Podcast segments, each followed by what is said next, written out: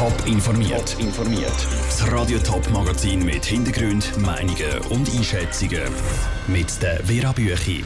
Warum die Banken einfach nicht recht wollen, mitziehen bei der Energiewende und wie sich der FDP-Regierungsratskandidat Thomas Vogel der Zürcher Wähler präsentiert. Das sind zwei von den Themen im Top informiert. Die Polkappen schmelzen ab, die Weltmeere werden immer wärmer, aber in der Schweiz häufen sich Wetter extrem. Zum Beispiel der Hitzesommer letztes Jahr. Genau darum hat sich die internationale Gemeinschaft vor dreieinhalb Jahren auf das Pariser Klimaabkommen geeinigt. Das fordert, dass die Welt sich um allerhöchstens zwei Grad erwärmt. Auch die Wirtschaft hat dort gesagt, wir sind mit an Bord. Jetzt zeigt aber eine neue Studie von Umweltorganisationen, die Banken investieren immer noch Milliardenbeträge in die Kohlen- und Erdölindustrie. Dick im Geschäft dabei sind auch die Schweizer Grossbanken UBS und Credit Suisse. Was die neuen Zahlen bedeuten? Zara Frattaroli hat bei der Bankenprofessorin Marion Pester von der ZHW nachgefragt. Die Zahlen sind eindrücklich, das ist in der Tat so überraschend, tun sie mich allerdings weniger. Weil es keine strikten Vorgaben gibt, äh, dass eine solche Investition nicht erlaubt oder sogar verboten wäre. Es gibt natürlich Selbstverpflichtungen verschiedenster Art. Jetzt ist es mit den Selbstverpflichtungen meistens so, dass sie ein guter Anfang sind, aber die kritische Öffentlichkeit darauf natürlich auch immer ein Korrektiv bieten kann. Versuchen Banken sich dort auch einfach ein, ein gutes Image zu geben, ohne dann wirklich diesen Worten auch Daten folgen zu lassen? Das ist das, was man unter Greenwashing bezeichnet. Das ist sicherlich an der einen anderen Stelle auch der Fall. Aber dem Grunde nach, denke ich, ist allen Banken spätestens seit der Finanzmarktkrise sehr klar, dass eine öffentliche Meinung und eine öffentliche Diskussion einen erheblichen, konkreten finanziellen äh, Einfluss auf die Bankentwicklung haben. Was muss die Schweiz konkret machen, wenn sie etwas dagegen unternehmen dass Großbanken aus der Schweiz in fossile Energieträger investieren? Staatliche zentrale Eingriffe sind da aus meiner Sicht zumindest nur begrenzt hilfreich. Aber dann muss die Selbstverpflichtung der Einzelnen auch zum Tragen kommen. Machen denn die Investitionen von Schweizer Großbanken in fossile Energieträger, in Erdöl oder Kohle, machen die überhaupt einen grossen Hebel aus, wenn es um den Klimawandel geht, oder ist das mehr so ein Tropfen im Ozean? Es ist sicherlich ein Mosaikbaustein und es sind die äh, beiden Schweizer Großbanken ja nicht allein. Es sind ja weltweit ähm, die äh, Banken, die da gefragt sind. Letztendlich würde man den Zugang zum Kreditmarkt erschweren für diese Branchen. Und da muss ich mich dann aber ordnungspolitisch schon fragen, solange eine solche Industrie nicht verboten ist, warum soll sie vom Kreditmarkt ausgeschlossen werden? Das heißt, wenn dann in der Erdölförderung verbieten, statt verbieten, dass Großbanken in die Erdölförderung investieren?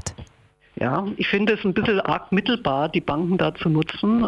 Die Banken selbst sind ja kein politisches Instrument oder sollten es zumindest nicht sein. Marion Pester im Interview mit Sarah Frattaroli. In der Schweiz ist im Moment die Konzernverantwortungsinitiative hängig.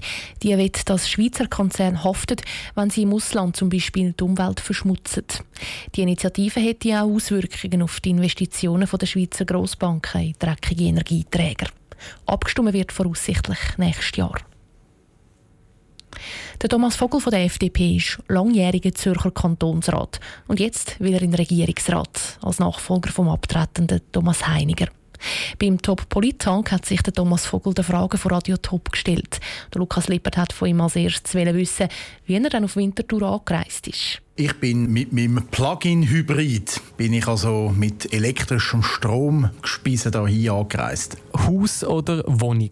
Wohnung. Stadt oder Land? Ja, Aglo. Ist Aglo. Kultur oder Sport? Kultur. Kultur und Sport, beides sicher passiv.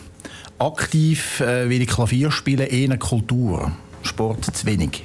Was sagen Sie an einem Jugendlichen auf der Straße, der gegen den Klimawandel protestiert? Was Sie konkret für ihn oder für Sie können machen Ja, ich glaube, wichtig ist, dass der Jugendliche ähm, grundsätzlich mal sich für ein wichtiges Thema engagiert. Ich würde aber auch ihm probieren, verständlich zu machen, dass der Klimawandel alle angeht und dass es zu einfach ist, wenn man einfach Forderungen in den Raum stellt an irgendjemand. Und äh, wenn die Erkenntnis bei den, bei Jugendlichen reift, die äh, demonstrieren, dass auch sie ein Teil Teil zum Klimawandel beitragen und etwas dagegen machen können, dann glaube ich, ist es äh, umso wertvoller, was im Moment abgeht. Was sagen Sie jemandem, der die steigenden Krankenkassenprämien nicht mehr zahlen kann? Bei den steigenden Krankenkassenprämien, glaube ich, ist es tatsächlich jetzt ein Auftrag an die Politik, dafür zu sorgen, dass die Richtigen die Prämienverbilligungen überkommen.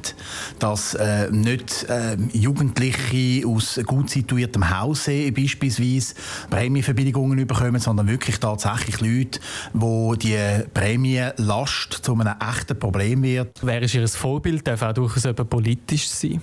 Mich hat, mich hat einfach als Persönlichkeit, äh, auch weil ich verschiedene Biografien gelesen habe, den Nelson Mandela extrem beeindruckt. Oder? Wie es möglich ist, dass man, wenn man selber so ein Schicksal trägt, dann nachher derart ohne Verbitterung ähm, Politik, eine Politik der Versöhnung betreibt. Das braucht schon eine Persönlichkeit, die wo, wo einem muss, muss Eindruck machen Der FDP-Regierungsratskandidat Thomas Vogel im Interview mit dem Lukas Lippert. Alle Interviews mit den Kandidaten für den Zürcher Regierungsrat zum Nachlesen gibt es auf toponline.ch.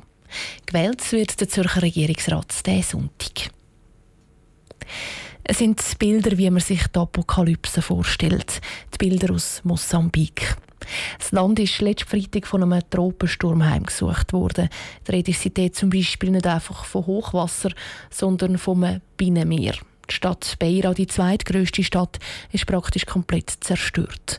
Es werden bis zu 1000 Todesopfer befürchtet. Auch für die Helfer vor Ort ist es eine Ausnahmesituation.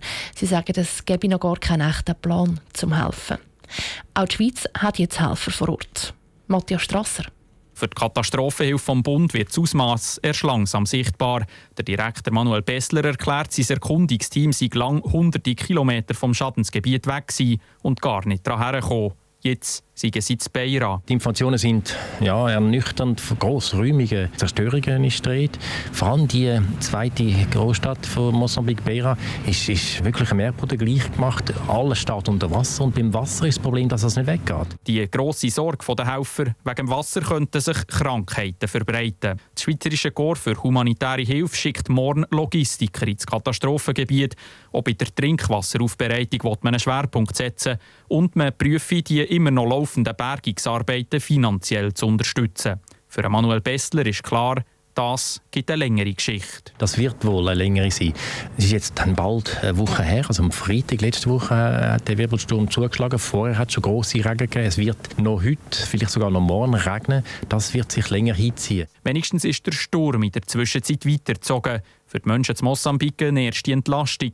Aber schon gibt es Berichte von Schäden in den Nachbarstaaten Simbabwe und Malawi. Top informiert, auch als Podcast. Mehr Informationen gibt es auf toponline.ch.